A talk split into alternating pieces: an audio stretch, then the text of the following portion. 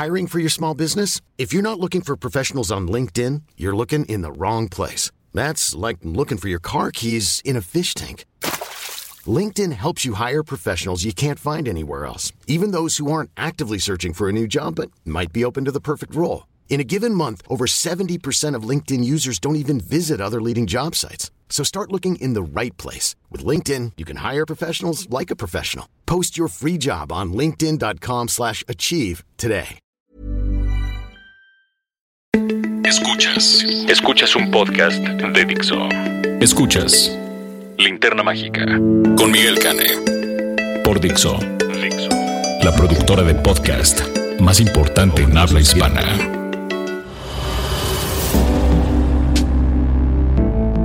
Muy buenas tardes, esta es la linterna mágica, yo soy Luis Sosa, nuevamente invitado, y conmigo está el inigualable Miguel Cane. ¿Qué tal? Muy buenas tardes, bienvenidos a su podcast favorito en el que le damos en la madre a todos los estrenos que no nos gustan y donde eh, le echamos mucha crema a los tacos de los estrenos que sí nos gustan.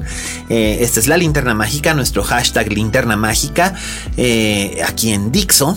Así que es un placer estar nuevamente con ustedes y además es un placer enorme estar con Luis Sosa again para después del exitazo que tuvimos geekeando a gusto la semana pasada, donde me sacó del closet como Treki este hombre. este, sí, caray, porque mucha gente dice, yo nunca me hubiera imaginado que eras fan de Star Trek, pero bueno, para que vean, todos tenemos un pasado. Eh, pues eh, no solamente está con nosotros Luis Sosa, hoy tenemos mesa llena, es la primera vez que tenemos una mesa llena aquí en, en, en, la cabina de Dixo. Nos están acompañando dos visitas foráneas, muy, muy, muy, muy divertidas, muy interesantes, porque se trata de dos cinéfilos, muy cinéfilos, que finalmente este es un podcast para cinéfilos, entonces vamos a hablar del tema precisamente de ello un poquito más adelante. Nos acompañan a Mauri Bocio. Hola Miguel, ¿qué tal? Gracias por la invitación. A Mauri proviene de la isla del encanto Puerto Rico y recién acaba de mudarse a la Ciudad de México. Él no se dedica profesionalmente al cine, es abogado, eh, es un abogado con estudios internacionales. Si yo les, si yo les dijera dónde ha estudiado este joven que además se habla de tú con Mario Vargas Llosa, de verdad se quedarían ustedes con la quejada hasta el suelo. No me hagas reír, Miguel, por favor. Bueno, pero dime que no es verdad que te hablas de tú con Mario Vargas Llosa. Solo un par de veces. Solo un par de veces, mira. Y nos acompaña desde Guadalajara el fabuloso Enrique González, uno de, si ustedes escuchan en Guadalajara este podcast, lo reconocerán como uno de los buenos muchachos nos rompimos la cabeza con ese nombre. ¿Verdad que sí? uno de los Uno de los famosos buenos muchachos que la verdad es que sí es una celebridad allá en allá en Guadalajara junto con Raúl Fuentes y junto con Jorgito Báez. Eh, Jorge es colaborador ya. Nos dejó por algunas otras actividades, pero es un gran amigo. Sí, Con él empezamos el proyecto. efectivamente son, son de los más grandes expertos en cultura pop que residen en la perla de Occidente y nos hace el favor de visitarnos acá en la Ciudad de México. Eh, Enrique además también es un reconocido comunicador y es un periodista de prestigio y me siento muy honrado de tener a estos tres caballeros sentados aquí a la mesa Así es que vamos a dar inicio a nuestro alegre y hermoso podcast con una de las secciones que a ustedes les gusta tanto. Racatacatán. Vamos a darle en la madre al top 10 de la taquilla esta semana. Cortesía de Canacine, canacine.org.mx por si quieren consultarlo en internet. Eh, la fuente que maneja Canacine es Rentrack. Y pues vamos a comenzar con lo que hubo en la semana pasada en la taquilla. En el número 10, ¿qué tenemos? Día de la Independencia, contraataque. Ya me cansé de hacer el gag de, de lo que dije cuando vi esta película, pero lo repetiré, es guacala. ¡Qué horror! Me alegro que esté en el 10. Me parece una infamia que haya recaudado casi 263 millones de pesos. Eh, lo que yo haría con 263 millones de pesos. Pero, pues ahí tienen ustedes. Como dijo Truman Capote, a la clase de gente a la que le gustan estas cosas. Esta es la clase de cosas que a esa clase de gente les gusta. Eh, en el número 9 otra película espantosamente mala. Está, y te acuerdas que lo comentamos hace ocho días, Luis. Este, Cell, con Lección Mortal, con John Cusack y Samuel L. Jackson comprobando una vez más que buenos actores no es igual a una buena película. Ay, Dios mío, pero qué horror. Ni siquiera, ni siquiera porque la tenían hecha a la medida. Eh, la novela de Stephen King se deja leer muy bien. Era una novela sumamente cinematográfica. Y de hecho, el primer draft del guion lo escribió Stephen King, pero después le metieron mano y hicieron una, una verdadera estupidez. Sin embargo, pues Conexión Mortal reunió casi 3 millones de pesos en salas y tuvo 67 mil eh, espectadores que deben de ser 67 mil espectadores que están furiosos y deberían de exigir en Cinepolis y Cinemex que les regresen su dinero, porque francamente eso es lo que yo haría. Por otro lado, en el número 8 tenemos, y ya está bajando y probablemente abandone esta, esta lista muy pronto, Yo antes de ti, Me Before You, con Emilia Clark que hablábamos de que básicamente el secreto del éxito que ha tenido este dramón es... ¿Tú la viste, Quique? Es linda, es una película linda, bien hecha y además, pues Game of Thrones ahí iba a ayudar muchísimo la taquilla. ¿Tú la viste a Mauri? Eh, sí, sí, eh, fue un buen momento para coger aire acondicionado en Miami. sí, porque de otro modo no hubiera justificado los cuántos dólares tuviste que pagar por ver eso. Creo que pagué 11 o 12 dólares. Si era por Lincoln Drive, un cine allí cerca. Dos o tres mil pesos el tipo de cambio de... ¡Qué horror! Me la habían recomendado y bueno, yo trato de cumplir con mis amigos que me recomiendan obras de arte, ¿no? Y películas y tal, así. obras de arte. Pero, no sabía algo más de estas tres que acabas de mencionar. Este, no tengo ni la más remota idea. Pero es que de eso vamos a hablar en, un poco más. ¿Qué es lo que espera el espectador cuando paga su dinero por ir al cine? Y si de veras la industria eh, piensa que todos somos adolescentes estadounidenses y solamente queremos ver bromas de caca, culo, pedo y pis. Bueno, yo quiero aclarar que no tenía ninguna expectativa Así que. Eh, y dime, ¿lloraste? Hombre, no. Ah, bueno. No, no, no, porque si me dice que llora, hasta aquí llega nuestra. No, yo lloro en películas, pero en esa ni lejos. ¿eh? pues, pues no. En el número 7 está eh, un espía y mierda, digo, un espía y medio, con nuestro estimado y fin amigo The Rock y el Chihuahua, que es este, ¿cómo se llama este? este Kevin Hart, por Dios. Este, mi aversión por Kevin Hart es tan grande que hasta su nombre preterizo. ¿A ti te gustó, Kike? No lo he visto. Dichoso. La habría tenido tiempo para. Dichoso, dichoso tú, dichoso tú, porque no, yo al final de cuentas traté de, traté de verla, pero te juro por Dios que no. ¿Te saliste? me cambié de sala, te lo juro por Dios, porque sí, qué horror. Porque me decía, nos decía Roberto Cavazos, que es el, el, otro conductor que viene a este programa, este, que es un uno de nuestros, uno de nuestros principales fundadores, que este, que no podía yo detestar una película que no hubiera visto. Entonces hice el esfuerzo por verla y les juro por Dios que me tuve que salir y cambiar de sala a, ver otra cosa porque definitivamente, o sea, me quería yo morir.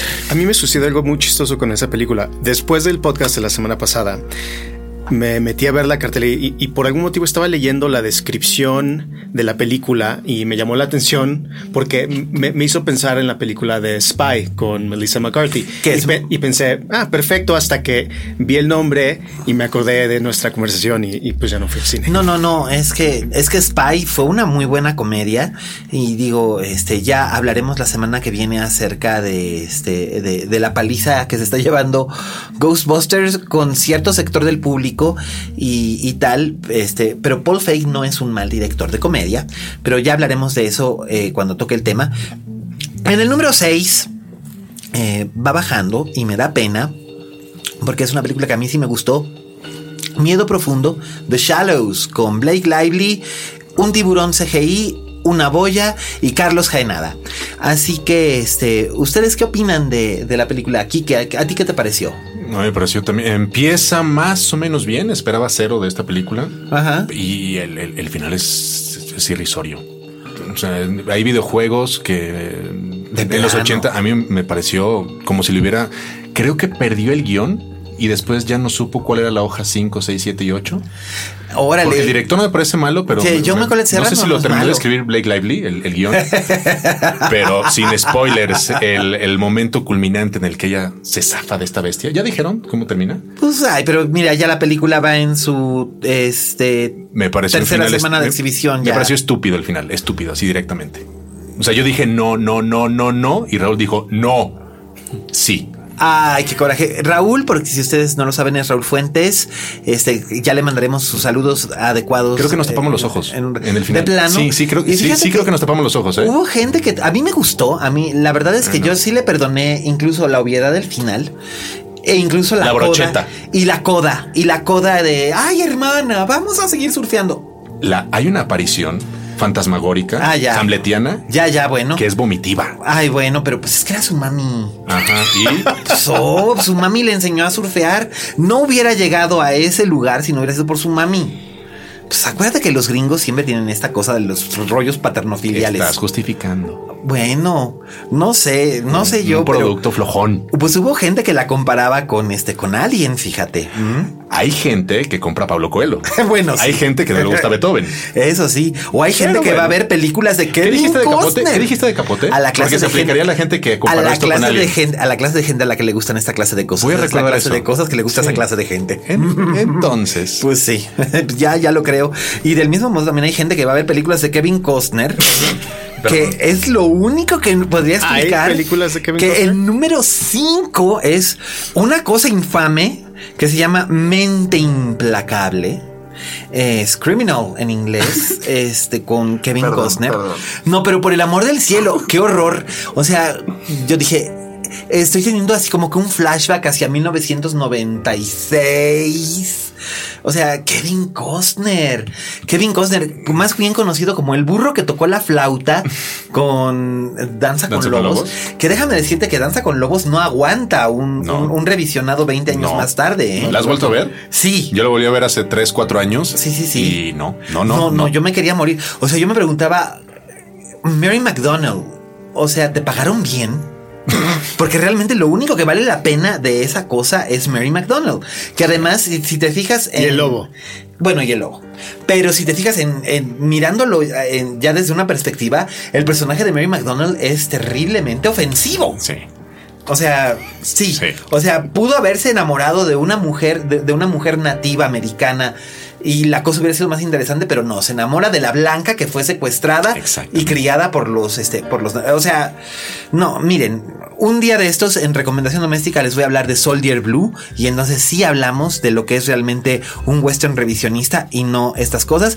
Pero bueno, pues Kevin Costner sigue llevando gente al cine, llevó a 145 mil espectadores y recaudó 8 millones 145 mil pesos. La gente de veras debe haber estado desesperada por ver alguna cosa en el cine el fin de semana pasado. Que sí estuvo bastante pobre. En el número 4. La era del hielo, choque de mundos. Ya habíamos dicho que no sabíamos qué número de era del hielo es esta. ¿qué número de, será? ¿Siete? Eh, sí, la quinta por lo menos. Aj. No estoy seguro. No pues sé. no sé, pero realmente la única justificación que tiene esta cosa es que los papás están desesperados por aventar a los enanos en el cine y sacarlos de la casa, porque de otro modo, señores, pónganlos a ver Plaza Sésamo ahora que va a estar en la plataforma de HBO. Por el amor de Dios, por lo menos así los niños van a aprender algo. No que aquí que por. ugh, en fin. No te olvides de la venta de toallas. Ah, bueno, sí. La venta de toallas. Tazas. sí. Sí, no, no. y- Salvavidas. Muñecos, muñecos de felpa. Lon- y- loncheras. sí, y- El cine es lo de menos. el cross esto, promotion Miguel. con El cine es lo de menos acá. Sí, bueno, eso sí.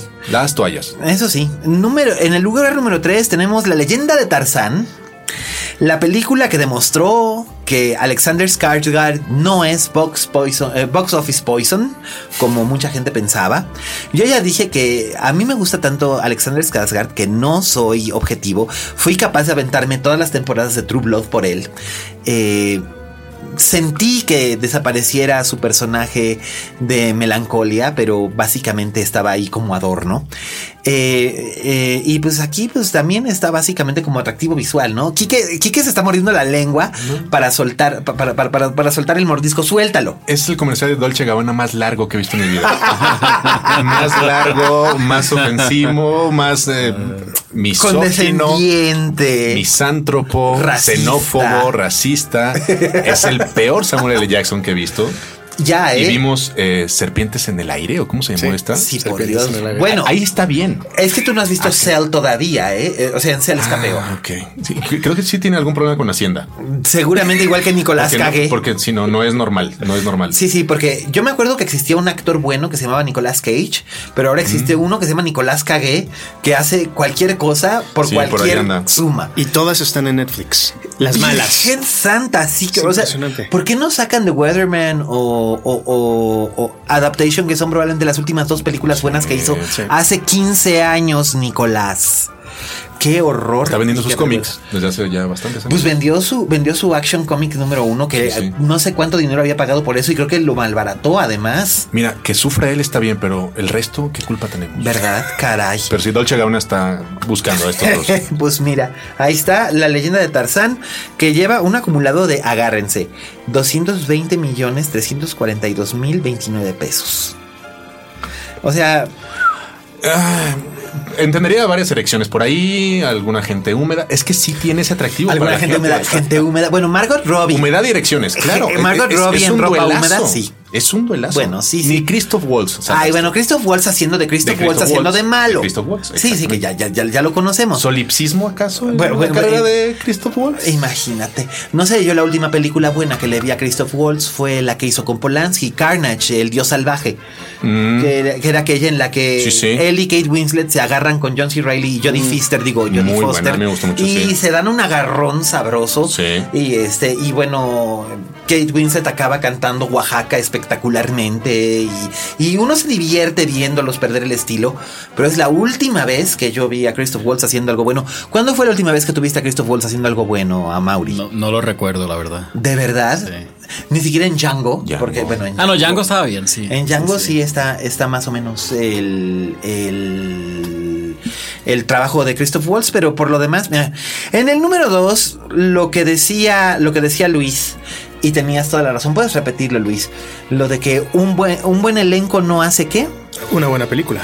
Pues ahí tienen ustedes los ilusionistas 2, que la gente de veras va al cine, muchas veces no leen los carteles, nada más ven a ver quién sale. Ay, sale Harry Potter y sale este... Este baboso que me cae también, el de la red social. Y sale la chavita de Masters of Sex. Ah, ya, y sale Michael Caine y Morgan Freeman. Ha de estar buena. Morgan Freeman definitivamente también debe de tener problemas con Hacienda porque en Resto y Benur, o sea, Dios nos haga recompensados. Michael Caine no tiene empachos en decirlo. Hace muchos años, cuando lo entrevisté, cuando se hizo la primera de Batman, y me dijo, ay, este... Yo he hecho películas que son mierda. Por la Yo- lana. Jaws 4, por ejemplo. No, no, Sí, muchísimo. He hecho películas que son mierda, pero vieras qué casas tan bonitas pagaron. yo no pago hipotecas, yo pago mis casas de contado. ¿Por qué? Porque he hecho películas que son mierda, pero estoy consciente de que las hago. Y este es uno de esos casos. La película es una verdadera mierda. ¡Qué horror! O sea, Mark Ruffalo. Oh. Mark Ruffalo, por Dios. O sea, yo sé que tienes dos hijas que seguramente irán a la universidad, pero did you really have to do this, Mark? Why do you do this Es el que más te dolió, ¿verdad? Mark Ruffalo. De sí, todo este elenco, sí. Oye, oye, déjame decirte, déjame decirte que cuando Mark Ruffalo hace una buena película, Es eh, extraordinario. hace una buena película es extraordinario. Hasta películas que son buenas que la gente no las entiende, como por ejemplo aquella que hizo con Meg Ryan y Jane Campion, dirigida por Jane Campion en carne viva, que él está extraordinario. Y de hecho, Meg Ryan hace un buen trabajo, pero la gente no le perdonó a Meg Ryan que se encuerara y, enseña- y enseñara las chichis. Y la película es, es estupenda. A mí, al menos me lo parece. Pero esa, esa acaso no fue de las últimas grandes de Meg Ryan. De hecho, fue la última. La última, ¿verdad? Y luego de ahí su carrera. No, bueno, lo que pasa es que ya de por sí el público estaba enojado con ella porque había abandonado a Dennis Quaid por Russell Crowe y ya sabes que el público estadounidense y en buena parte el público mexicano tiene un gran problema para separar las, este, para separar la vida privada de la vida pública de sus, de sus, eh, estrellas de cine favoritas. Pero bueno, ahí tienen. Y la gente básicamente va a ver los ilusionistas por el pool que tiene el cartel. Pero francamente la película es muy, mala. Yo nunca le digo a la gente, no vayan a verla, porque yo no soy la mamá del espectador para decirle, no vayas. Pero por el amor de Dios, si quiere ver desaparecer algo, mejor agarre su billete de 100 pesos, como lo dije hace 8 días, préndale fuego a su billete de 100 pesos y vea cómo desaparece, se va a divertir mucho más. Y por último, tenemos por segunda semana consecutiva en el lugar número uno de la taquilla de Canacine a Buscando a Dory. Buscando a Dory, que pues Aquí que no le gustó. No le he visto, no le he visto, no. ¿No la has visto? No, le, he podido ver. Si la ves, tienes que verla en inglés. Es un pendiente que tengo, ¿eh? Si la ves, la tienes que ver en inglés. ¿Está buena? En inglés sí. Es que en español se, es que en español se pierden un montón de sutilezas y de matices y se pierde el fabuloso running gag que a mí me encanta de mi amiga Sigourney. Ok. Porque eh, es que la voz del acuario es Sigourney Weaver y aquí la voz del acuario es el doctor Rodolfo Neri Vela y la gente es demasiado joven, entonces no pesca la referencia del doctor Rodolfo Neri Vela, que es, para quienes no lo sepan, y ya lo había yo dicho, es el hasta la fecha único astronauta mexicano y de hecho único astronauta latinoamericano, creo, que existe. Entonces, la gente, como él no se volvió celebrité, ni se metía a drogas, ni era borracho, ni salía en el TV Notas, pues a la gente se le olvidó se le olvidó la existencia del doctor Nerivela, entonces la gente no entiende por qué es tan importante que sea la voz de un tal Rodolfo en el acuario. O sea, solamente los que están involucrados que saben que el doctor Nerivela tiene un centro de también de, de, protección de la vida marina, no me acuerdo si lo tiene en Baja California. Pero este, pero él sí, este, vamos, él es un, él, tiene una cruzada por la protección de los mares, pero pues aquí quién lo va a entender, mejor hubieran puesto Itati Cantoral por lo menos tendría gracia que Dory dijera, mi amiga Itati dice. Pero pues bueno. Y estos, damas y caballeros, fue la espantosa taquilla de esta semana. Este. Espero que mejore la próxima semana, aunque con los estrenos de este viernes, pues lo dudo. pero este. Pero pues bueno, ahí lo tienen. Gracias, Canacine, una vez más. Este, no nos odies. No nos odies por, o al menos no me odies por hacerle tanta burla a este al top 10. Y ahora pasamos a nuestra siguiente sección, que es la sección de las noticias. Así que, ¿qué noticias tenemos esta semana, Luis? Pajarito. Eh, voy a tener que consultar la maravillosa, maravillosa página de IMDb para que me indique, me recuerdo. Bueno, de entrada se confirmó a Captain Marvel. Ah, sí, sí, sí, sí, que esa noticia a mí sí que me dio gusto, porque todo el mundo pensó que a mí me iba a dar un ataque o una cosa por el estilo, solo porque protesté de que había ganado un Oscar por Room, que me parece una película espantosa, chantajista y nefasta, pero Brie Larson me parece una buena actriz. Y la acaban de confirmar como Carol Danvers en, en Captain Marvel. Carol Danvers es probablemente el personaje femenino ahorita con mayor presencia e importancia en el universo Marvel y va a ser la primera superheroína que va a tener su primera película sola. En, en, el universo en el universo fílmico Marvel, lo cual me parece muy bueno. Eh, ya se tardaron con la Viuda Negra, Así que pues a ver si ahora, si le va bien a Captain Marvel, seguramente harán una de la Viuda Negra. Y se confirmó ya en el cierre de la Comic Con que va a ser ella. Y Brie Larson, por cierto, va con Tom Hiddleston en, Kong School Island, que es la segunda parte de una ambiciosa serie, by the way, eh, creada por Legendary Pictures. Ustedes recuerdan el, el Godzilla de Gareth Edwards, que se estrenó en 2015. Pues bueno, ese estuvo, ese estuvo bastante bien. ¿2015 o 2014? 15, 15, ¿no? 15, 15 o 14. No, fue en 14, ¿no? ¿Tanto? Porque fue, porque fueron los, eh, fueron los 60 años de Godzilla. Este, sí. 14. Pues 14, ¿no? Mm, mentiría yo. Yo diría 2013 por generar caos. Mira, ya, lo ven. los números y yo, ustedes lo saben. Sí, pero los números no se me dan mucho. Eh, como quiera que sea, ustedes recuerdan a Gareth Edwards y este. Sí, fue 2014, ¿verdad? Sí, porque en 2015 fue Avengers 2, que era donde repetían eh, Elizabeth. Eh, la hermana Olsen normal, Elizabeth Olsen, y el, y el guapito es. La que no vomita. La que no A la vomita. menor provocación. Ah, exacto. La que sí creció normalmente y no se quedó enana. Que no parece que tiene. Este, no, no iba a decir algo realmente muy cruel. y te vas a contener. Y me- me ¿Por qué? eh, Porque yo voy hoy en la no, Ciudad de no, México. No, es que hubiera sido, es que hubiera sido muy feo decir que parece, que, que- que es la única de las hermanas que no parece un enano con hidrocefalia. Eso hubiera sido realmente No, sí, muy qué bueno que no Qué lo bueno que dijiste, no qué bueno que no lo no Sí, lo no, porque dije. yo sí me voy. Sí. Pero sí, sí, caray. Este, la corrección política, política no se me da. Este, y este otro chavo guapito, este, Aaron Taylor Johnson. Que este, que es lo que le vino a dar en la madre a la, a la Ana Karenina tan bonita que estaba haciendo Joe Bright.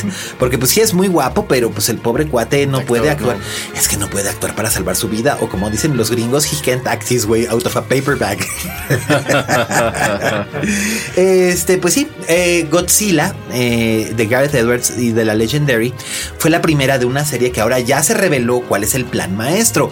La segunda parte es Kong School Island, en la que aparece este King, King Kong, Kong. por primera vez y va a estar ambientada en los años 70. O sea que la aparición de Kong va a ser anterior cronológicamente a la de Godzilla. Y después va a haber una tercera parte que va a ser King Kong contra Godzilla. O sea que este, prepárense y va a correr paralela con Godzilla 2, que también ya se está preparando. O sea que vamos a tener kaijus y monstruos gigantes por un buen rato. En tu mente, King Kong y Godz- Godzilla son del mismo tamaño. Yo siempre pensé que Godzilla era más grande. Godzilla es inmensamente más grande. Godzilla mide como 100 metros de altura y King Kong mide como 30. Entonces, me pregunto si el King Kong que van a sacar va a ser del mismo tamaño que el Godzilla que ya vimos. Pues no lo sé, porque por ejemplo, después de la espantosa y desastrosa y de infausto recuerdo película de Peter de- Peter Jackson, que hace ver la de John Guillermin con Jessica Lang como una verdadera obra de arte. Este, Dios bendito, pues no lo sé, porque además ahí, si se acuerdan, eh, King Kong cambiaba de estatura según la escena. Entonces, este, no, no, no tengo, no tengo ni la más pajolera idea, pero pues Legendary está preparando eso. Y mientras tanto se estrena en Japón una nueva película de Godzilla que yo espero que llegue aquí a México, porque ya vi el tráiler y dije, wow, ¿por qué las películas de Godzilla sí las saben hacer bien los japoneses? Y este, y Patrimonio aquí no? cultural. Pero por supuesto. Pero no saben de veras, si pueden, métanse en YouTube y este escriban Gojira 200 y- eh, 2016 y podrán ver el tráiler de la nueva película de, de Godzilla. eh, que sale en Japón, que es Godzilla Resurgence. Y wow, se ve padrísima. La verdad es que yo sí, es lo que toda la que la de Gareth Edwards y mira que me gusta, no pudo ser. Y yo quiero verla, así que Señores distribuidores, pónganse buzos y tráiganla. Y ese Godzilla japonés mide 100 metros. es ese- estándar. no, ese Godzilla japonés. Acuérdate que en Japón todo es más compacto, hasta los coches. Entonces, pues no. Los. O sea que No medirá sé. unos 80 metros, algo así. Más o menos, unos, quizás unos 60, unos, unos 60 metros, una cosa por el estilo. Este, por otro lado, a- ahora que estamos aquí reunidos algunos geeks, vamos a decir, a ver qué caras ponen cuando les diga que Disney está preparando un reboot slash sequel de El Rocketeer. A mí me emociona muchísimo. Yo tengo recuerdos de, no solo de la película, pero de un pésimo juego de Nintendo que salió del Rocketeer. Pero era, era tanto mi, mi... Al final, ¿qué niño no quiere un Rocket Pack para, para estar? O sea, es como que es fundamental un coche volador, después por Back to the Future que eras un hoverboard y un Rocket Pack, punto. Entonces yo crecí queriendo esas tres cosas y la película de Rocketeer me- me- y, el, y el pésimo juego de Nintendo me permitió acercarme un poquito a esa realidad y... Y, me de veras era malo, malo, malísimo, malo. el juego, sí. o- o, bueno, lo tendría que volver a jugar. Me frustró, pero puede que era bueno y muy difícil. Y yo estaba muy chavito. Bueno, si todavía lo conservas y no sé por qué tengo la sensación de que sí. Sí, ¿verdad? Lo sabía. Ustedes no están viendo a Luisa sentir como que con un poco así, como que tratando como que, como que no quiero que la gente sepa que soy un geek así terrible que conservo mis juguetes y juegos de niño, pero pues sí, lo tienes, ¿no? Tengo, sobre todo, el. cons- Conservo.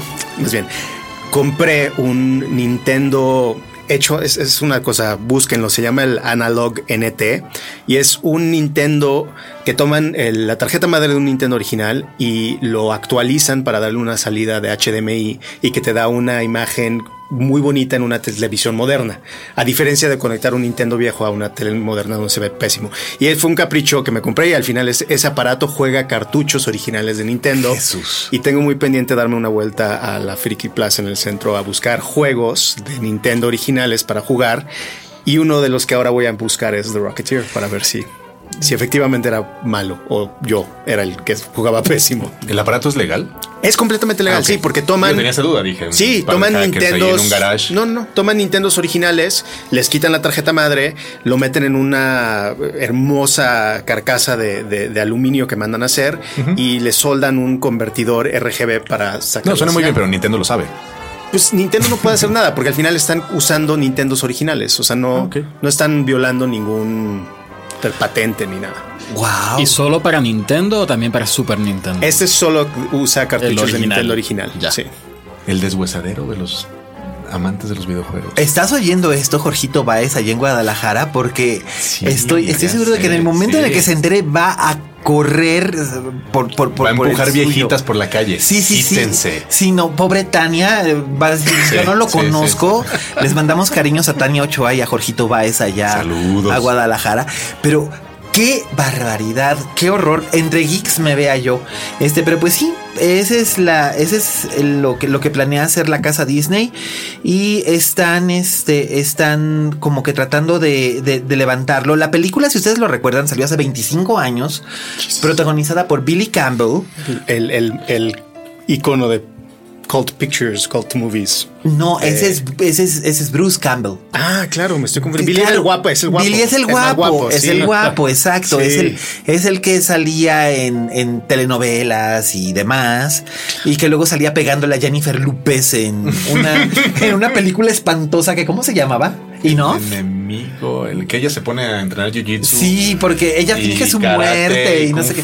Sí. O sea, como la de Durmiendo con el enemigo de, sí, de, de, Julia, Roberts. como el remake, sí. Exacto, nada más que, esta tenía una madriza. Enough, enough, enough, enough, enough ya había, ya había logrado olvidarla y ahora están viniendo a mi mente horrendas imágenes de, Jennifer López cortándose el pelo ella sola. Por supuesto, era una peluca y este, y amarrándose las manos con vendas y aprendiendo. Y diciéndole, vente, papito, ahora estoy lista. Sí, jiu-jitsu ni jiu-jitsu.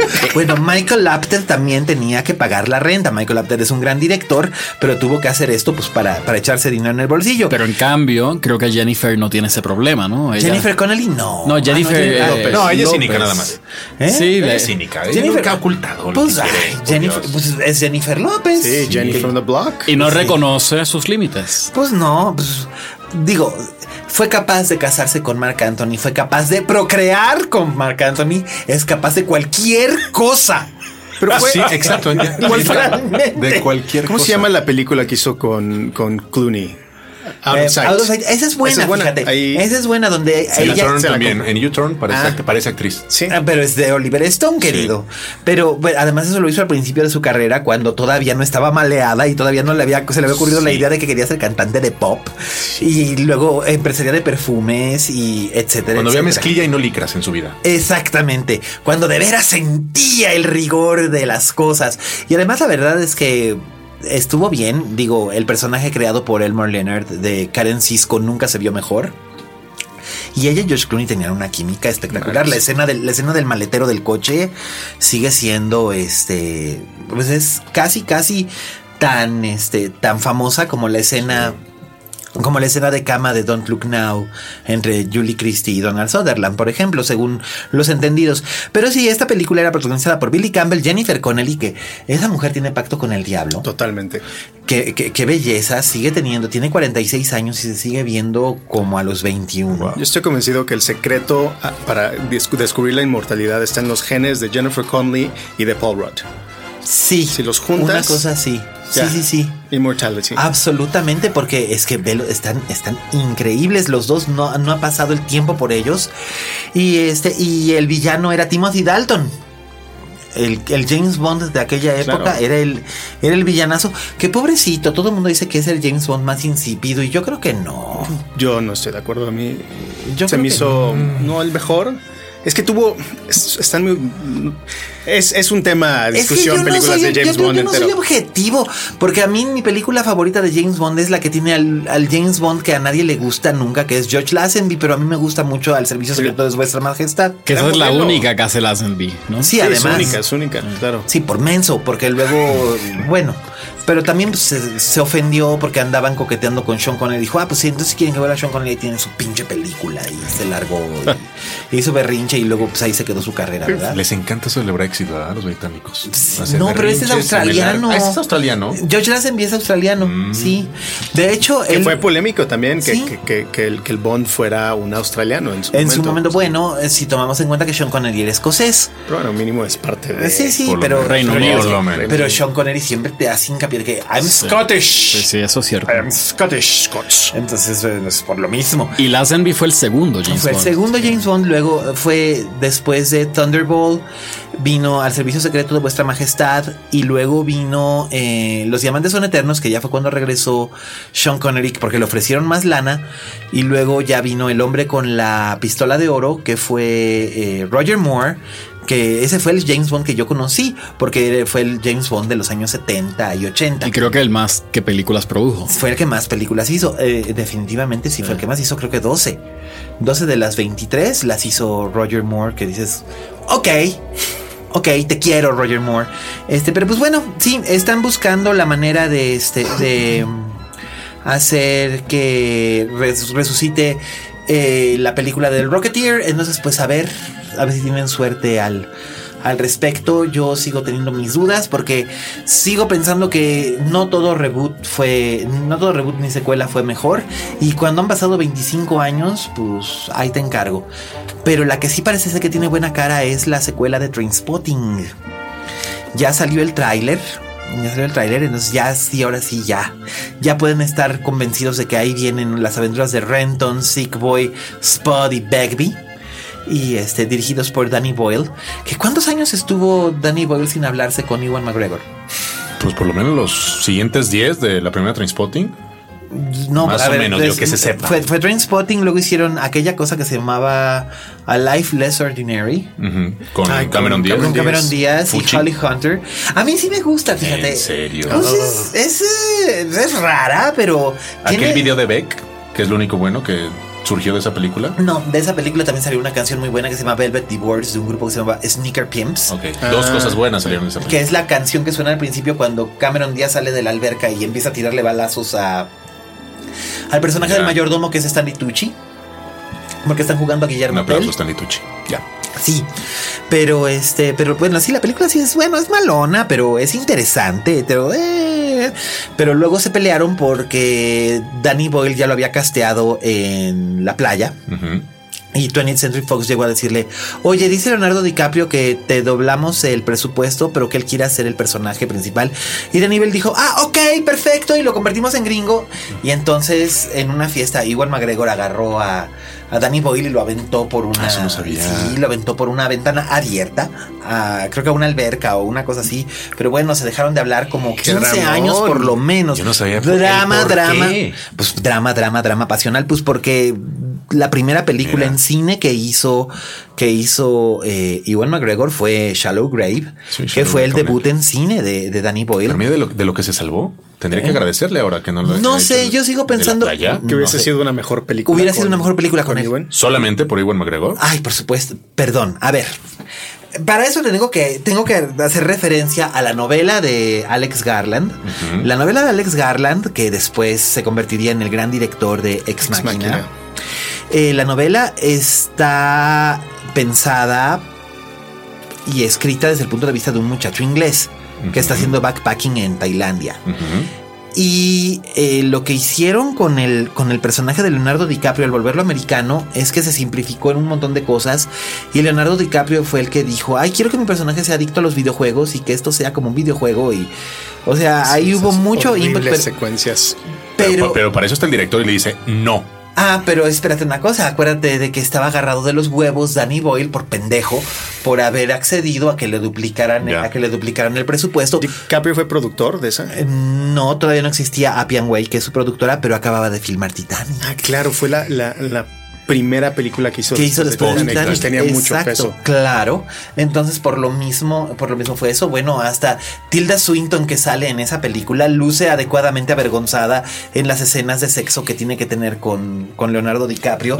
Así como con cara de Dios mío, ¿qué estoy haciendo? Pero esto lo estoy haciendo para, para garantizar el futuro de mi familia o una cosa por el estilo. Vean los sacrificios que hago por mi arte. Y pues sí, mm. uno de los sacrificios que hacen por su arte es que Leonardo DiCaprio tenga que mi arte. Eh, así que esas fueron nuestras noticias de esta semana. Ya viene Trainspotting 2. Se estrena en Inglaterra en enero de 2017 y en Estados Unidos en febrero de 2017. Y con un poco de suerte a nosotros nos estará llegando por ahí de agosto, si bien nos va. Eh, y con eso damos por terminada nuestra divertida sección de las noticias. Ahora vamos. Eh, a ver, alguien páseme por favor mi hacha.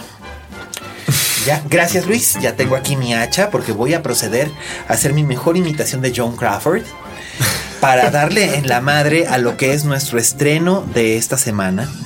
Virgen Santa, qué horror. Me refiero a The Killing Joke, la película animada que sacó la DC que la habían sacado para el mercado digital y tal, pero pensaron que sería una buena idea sacarla en, cines y pensaron que sería una buena idea estrenarla en este mercado mexicano.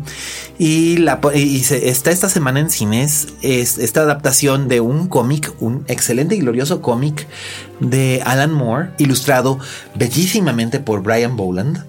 Brian Boland, para quienes no lo saben, es un extraordinario artista de cómics que casi nunca hace trabajo interior. Él es experto en hacer cubiertas y pósters y muy rara vez hace trabajo en interior y en esta ocasión Brian Boland eh, hizo los, los, eh, los, diseños interiores de la, de la bellísima The Killing Joke en la que Alan Moore que es el escritor de Watchmen, Before Vendetta, el League of Extraordinary Gentlemen, escribió algunas historias memorables de Swamp Thing, uh, un par de historias memorables de Superman.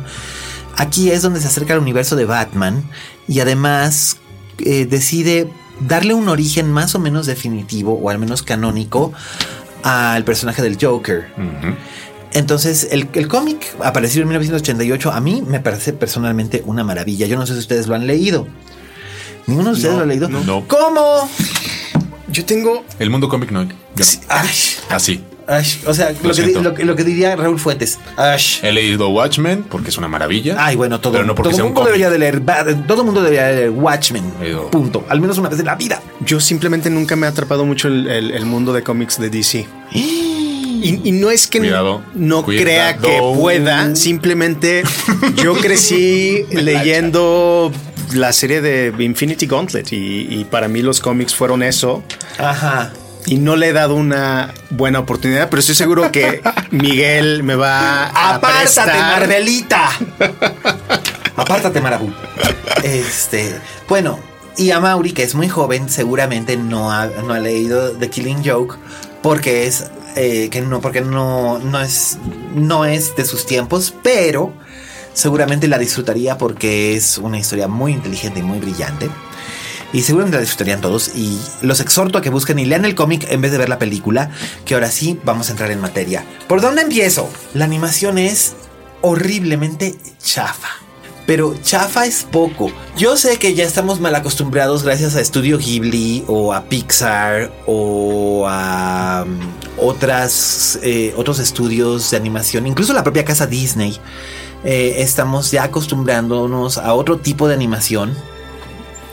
Quizás incluso la animación hecha a mano, más trabajada, más cuidada y hay un nivel de calidad. Pero aquí, la DC, que además es con distribución de Warner Brothers, que es la, compañía madre de, de DC, aquí es como de dibujo animado, plano y realmente horrible. De hecho, tenemos un comentario de Edan TW 82, nuestro escucha, este que es uno de nuestros escuchas oficiales de, de Rancho Meadow, que manda este mensaje diciendo, The Killing Joke es una vacilada, El Joker debería de sentirse amenazador, pero en realidad no da nada de miedo. En general resulta aburrida y malograda. Mark Hamill ya no está en su mejor momento. La animación es tremendamente básica y no merece el tratamiento de Motion Picture Event que le están dando. Pitera adaptación tres pecera. Así que bueno, pues sí, Edan, en esta ocasión tengo que darte la razón. Este, la película es realmente malísima. Una pregunta, Miguel. Eh, Diga. Es que yo no he seguido muy bien la trayectoria de Mark Hamill, pero ¿cuándo acabó el, mejor momento de Mark Hamill? En el 83, ¿no? Eh, pues de hecho... Dilo. Yo diría que, se está retomando ya que está en las, nuevas, películas de Star Wars. En, las películas de Star Wars. a lo mejor estuvo en Jedi Galápagos, en alguna isla perdida y no supo que no hizo nada. El asunto con Mark Hamill fue que fue la gran Mark Hamill y Carrie Fisher fueron las dos grandes estrellas que no sucedieron. Harrison Ford sí supo por dónde iba la cosa y él sí, él sí se movió. Eh, bueno, para empezar, Mark Hamill tuvo un accidente bastante grave después de filmar el Imperio contraataca y luego eh, quiso hacer un proyecto de prestigio con, dirigido por Samuel Fuller que era una película eh, ambientada en la Segunda Guerra Mundial en el Pacífico Sur. El problema es que ahí el estudio, después de que lo mostraron a un público de prueba, no les gustó la película, la, cortaron y tal, y la película fue un fracaso y Mark Hamill nunca vio despegar su estrella. En efecto, sí, después del 83 como que su carrera fue disminuyendo y se acabó convirtiendo más bien en un importante Em, en un importante actor de doblaje. Y en realidad su Joker ha sido muy aclamado. Eh, porque él empezó dándole la voz a Joker hace pues, unos 25 años, yo creo. En, en, Batman The Animated Series, que fue creada por Bruce Timm, que es el productor de, esta, de, esta película de The Killing Joke. Y además me extraña porque Bruce Timm siempre le dio un papel muy especial a Batgirl, a Barbara Gordon, en esa serie. Y aquí lo que hacen es algo terrible porque lo que más ofende a los fans eh, del, cómic original es que pues, el cómic original es realmente breve, es, tiene una extensión de 40 páginas. Eh, y pues no alcanza para darte los setenta y tantos minutos que dura esta película. Y eh, entonces eh, Brian Nazarello, que es el, el, guionista, que también es un famoso escritor de cómics, terriblemente arrogante. Es más, Azarello es famoso por ser arrogante, es el creador de 100 Bullets, por ejemplo. Eh, decide que para ampliar la historia de The Killing Joke va a escribir todo un prólogo a la historia y no se le ocurre hacer un prólogo en el que eh, Barbara Gordon es Batgirl y está en activo. En el cómic ella ya se había retirado del, mundo de los superhéroes. Eh, él decide que ella está en activo y que además es amante secreta de Batman. What? Sí, ya sé que es un spoiler, no me importa, lo estoy soltando por su bien, señor, señora. O sea, ¿cómo se atreven a convertir a Batgirl únicamente en, un, en el símbolo primero de una novia abandonada? Y después, de, después viene lo que ocurre en el cómic que pues ya es canon, todo el mundo sabe de un modo o de otro que el Joker le suelta un balazo y la deja paralítica y además la viola después de dejarla paralítica y después secuestra al, al, comisionado Gordon para torturarlo precisamente con, con, imágenes de lo que le está haciendo a su hija. O sea, realmente es algo muy sadista, pero Alan Moore tiene un particular, un particular afecto por el sadismo. Este, pues la, la, verdad es que la experiencia sádica fue haber aguantado los 76 minutos de esta película. Qué horror. No vayan. Acabo de romper mi regla de decir que no vayan a ver una película, pero este, no, vayan y hagan lo que quieran, pero, pero francamente yo no volvería a someterme a esa tortura. ¿Cómo está clasificada la película? Supongo que pues a partir de 16. debería de estar clasificada. la escena. Ahí tienes un tema interesante. Debería de estar clasificada como clasificación B o C. Pero el, el, asunto es que no este que no creo que, que vayan a tomarlo mucho en cuenta porque es una película animada. Entonces. La gente asume que es para niños. Claro, porque además está anunciada como Batman, The Killing Joke.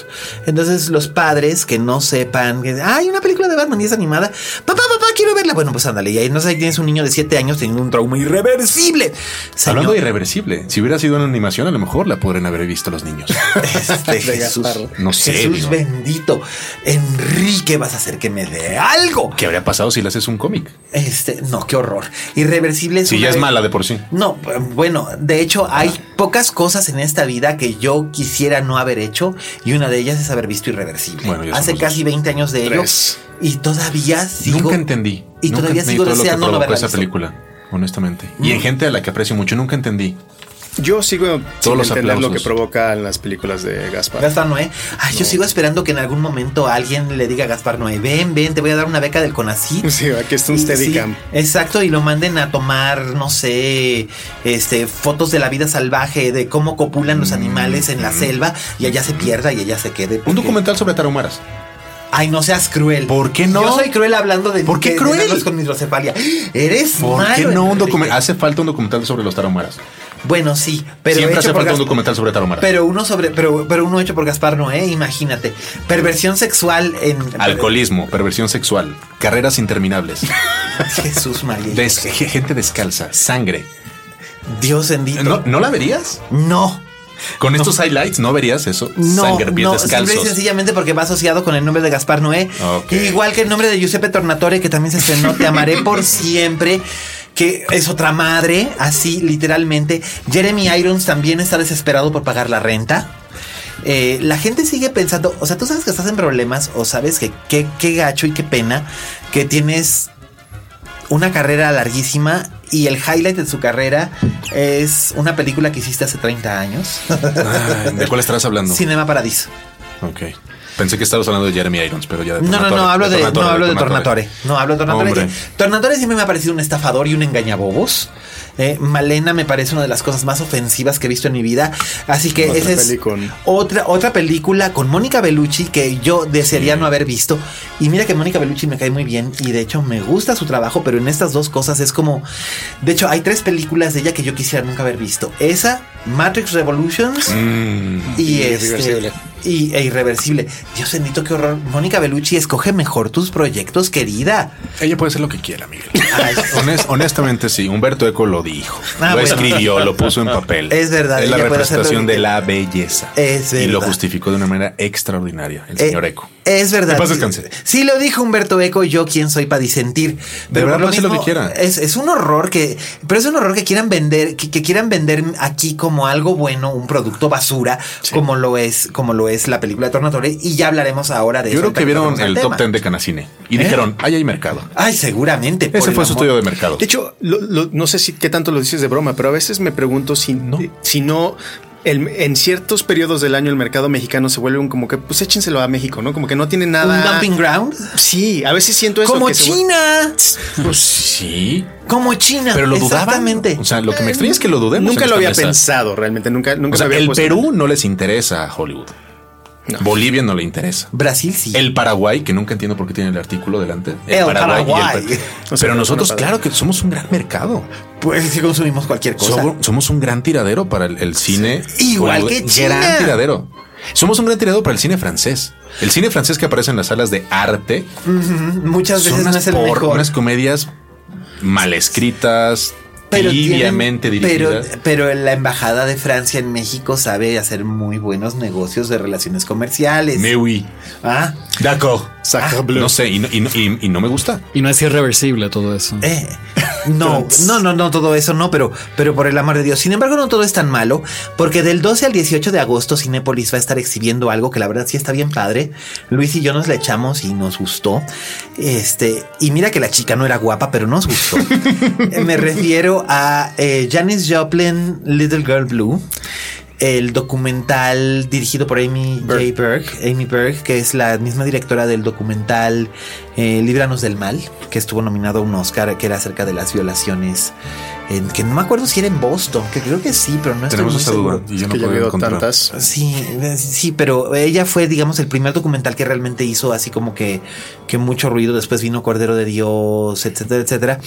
Eh, pues ahora toma como su tema a Janis Joplin y la narradora es Cat Power, que y ahora voy a usar mi muletilla de siempre. Si usted no lo sabe, Cat Power es una cantante de pop, pero también es como de rock, funk, folk, folk, a veces jazz, blues, una cosa así. Es una cosa como que muy especial. Su disco The Greatest es uno de los mejores discos de la década pasada y además es una, una, una mujer de muchos talentos, como se puede apreciar aquí, porque ella presta la voz para hacer la narración y presta la voz para, para Janis Joplin los, las, las partes en las que son... La narra, narra las cartas. Las cartas en primera persona. Exactamente. Que es lo mismo que hizo Alicia Vikander en el documental de Ingrid Bergman. Y Alicia Vikander, que bueno, además tiene sentido, es sueca. Este... Eh, utiliza, digamos que imita en cierta forma el, estilo y el tono de hablar de, Ingrid Bergman. Y aquí Cat Power hace más o menos lo mismo. Incluso busca tener el timbre y el tono tejano que tenía, que tenía Janis.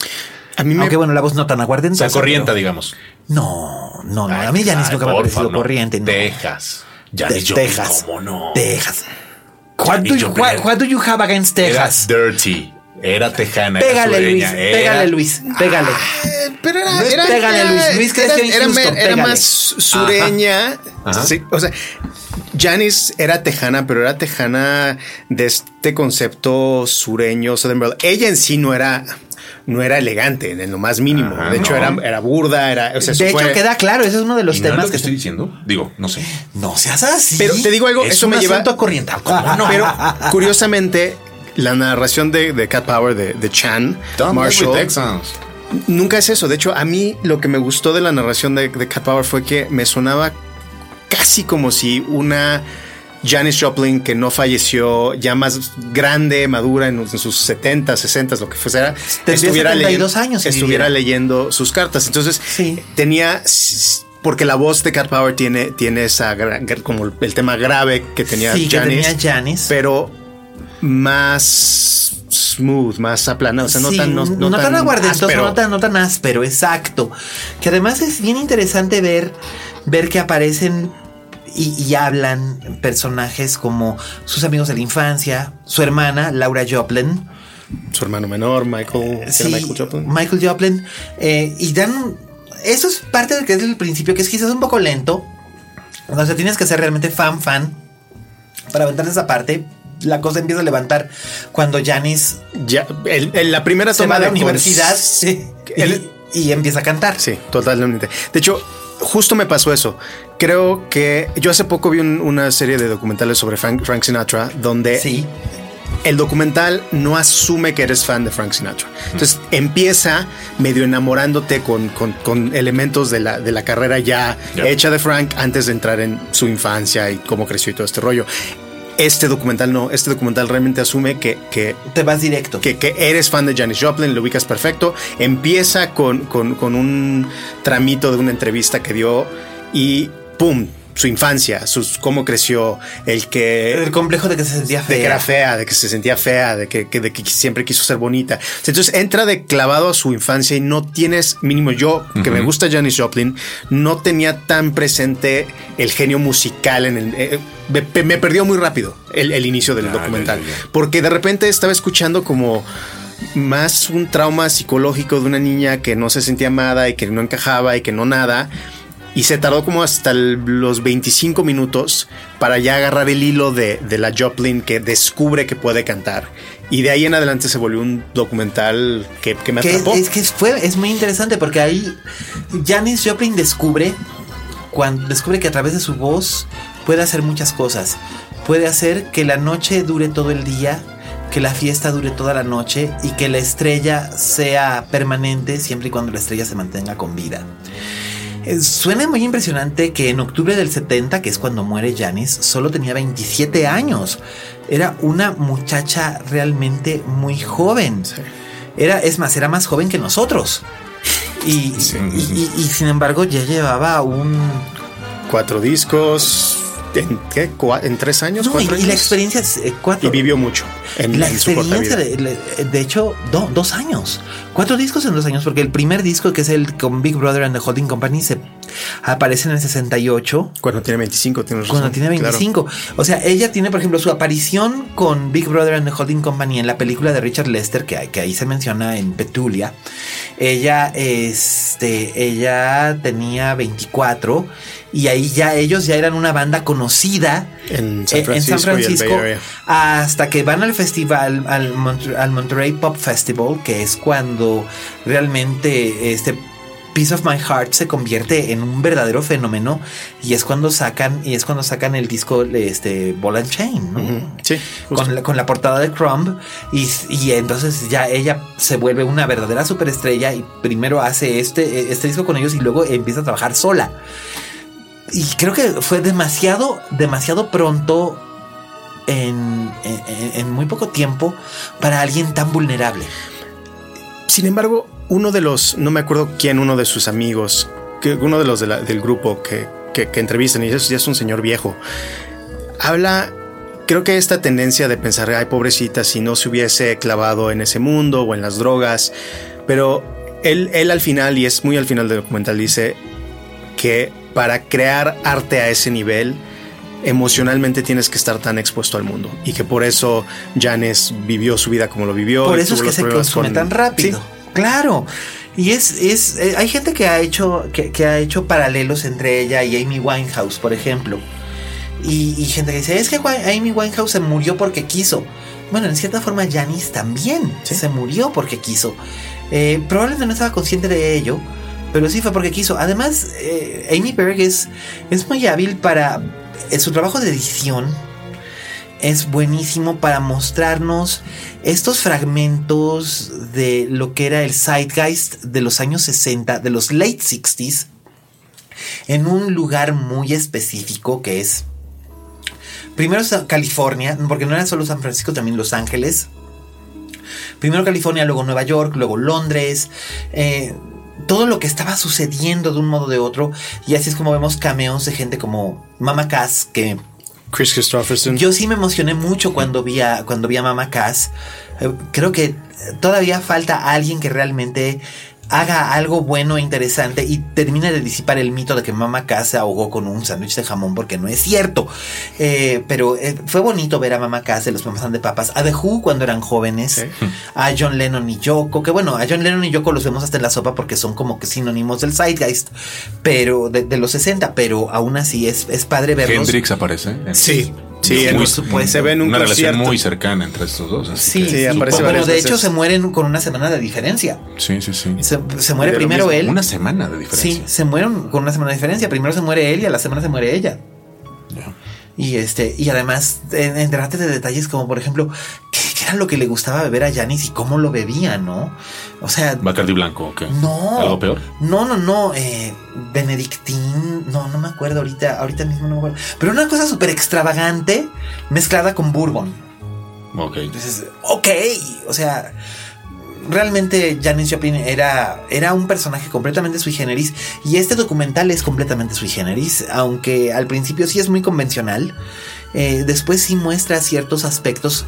Quizás no es tan tan intenso como Amy, el documental que se hizo sobre Amy Winehouse que está disponible en Netflix, pero creo que realmente sí vale, vale mucho la pena que lo vayan a ver, eh, sobre todo que lo escuchen en una sala de cine eh, porque realmente vale, vale, vale mucho la pena acercarse. Se ven fragmentos de ella cantando en conciertos, que valen mucho la pena. Vale mucho, mucho la pena porque no existe un realmente un concept film. Las apariciones de ella en cine realmente fueron contadas. Era, te digo, ella aparece cantando como parte del Big Brother and Holding Company en una escena nada más de Petulia, una película de Julie Christie dirigida por Richard Lester que se filmó en el 67. Eh, después aparece en el documental del Monterey Pop Festival Y creo que son realmente las únicas, las únicas apariciones de ella en cine que circularon ampliamente. Entonces es, interesante ver, ver, ver, ver, la aparición de, de, de Janis, de por ahí. Además, a mí yo no me podía sacarla de la cabeza. Digo, desde niño conozco la canción del Mercedes Benz, pero este, no, me, no, me la podía sacar de la cabeza después de ver esto. Así que ya lo saben, en Cinépolis se va a estar exhibiendo del 12 al 18 de agosto, es decir, la, eh, pues la próxima semana. Así que vayan, por favor, y de veras, chequenlo. Eh, les va a gustar mucho Janice Little Girl Blue. Y ahora se hace un silencio incómodo porque se me quedan viendo todos así como que con cara de What's next, Doc? las recomendaciones. No, no, ya terminamos las recomendaciones de la semana y las recomendaciones domésticas vamos a ir después de soltarnos el pelo con el tema que, con el tema colación en el que vamos a poder protestar todo lo que queramos, que es ¿qué es lo que quiere el espectador? ¿Qué espera el espectador cuando va a la taquilla del cine y lleva sus centavos? O sea, vamos a seguirnos sometiendo a las constantes humillaciones a las que nos someten las distribuidoras y estudios principalmente estadounidenses y a productos mediocres o o va a tener que cambiar esto y las plataformas digitales se van a convertir en el nuevo refugio del espectador. Discuss. ¿Quién quiere empezar? A ver, a Mauri. Sí. Bueno, yo, yo entiendo que las plataformas digitales sí están ganando mucho terreno, ¿no? Eh, me pareció curioso ver eh, un poco de eso en la película última de Sorrentino, Youth. Eh, esa aparición magistral de. ¿Cómo se llama? La actriz que apareció. Jane Fonda. De Jane Fonda, sí, sí, representando ese cambio, ¿no? Y además es Jane Fonda ahora donde está, donde está figurando precisamente es en Netflix. Sí, sí, como protagonista de, Frankie and Grace. O sea que no solo fue una aparición así en una película, no, más, sino que eh, no, pero señala una realidad de. Claro, bueno, además Jane Fonda es una revolucionaria de, de sí, siempre. De, siempre. Y, está, está, está completamente chiflada. Sigue estando completamente chiflada a los 78 años, pero es maravillosa. Pero yo creo que siempre habrá una necesidad de salir de la casa, ir al cine en busca de muchos tipos de cosas, de muchos tipos de estímulos. No solamente el, cine, el cine comercial o el cine más art house, ¿no? Sí, en eso, en eso estoy de acuerdo contigo, pero lo malo es que siento que hemos llegado a una era, que es la era del multiplex, pero además llegamos a esa era hace unos 20 años, ¿no? Más o menos. Más o menos. Eh, y fue cuando empezaron a desaparecer, por ejemplo, aquí en Ciudad de México, empezaron a desaparecer la, enorme cantidad de cines que teníamos. El Bella Época, la Sala Hermano Salva, eh, el Cine Electra, que solían proyectar películas de segunda corrida. Los conocíamos como afectuosamente como cines piojito, que eran donde, donde nos proyectaban películas que no podíamos ver de otra, de otra forma en otro lado. No existía el concepto todavía, aunque si bien existían los videoclubes, no existía ese, ese concepto del, del, poder ver cosas y casi todo el cine clásico se consumía en televisión a través del canal 11 o del canal 9 que tenía los ciclos de Filmoteca de la UNAM o bien este, se podía ver en estas salas de segunda corrida o incluso de tercera corrida que luego solían hacer cineclubes y ciclos y tal, que ahora todo eso ha desaparecido desde que solamente tenemos dos, ya aquí en México solamente existen dos opciones para ver cine, que son Cinemex y Cinépolis, cada uno con sus aciertos y principalmente en, en el caso de uno, el rojo este, tremendos desaciertos, sobre todo en la cuestión del área de servicios, eh, y monopolizan la exhibición del cine en México. Entonces, básicamente, ¿qué es lo que nos llega?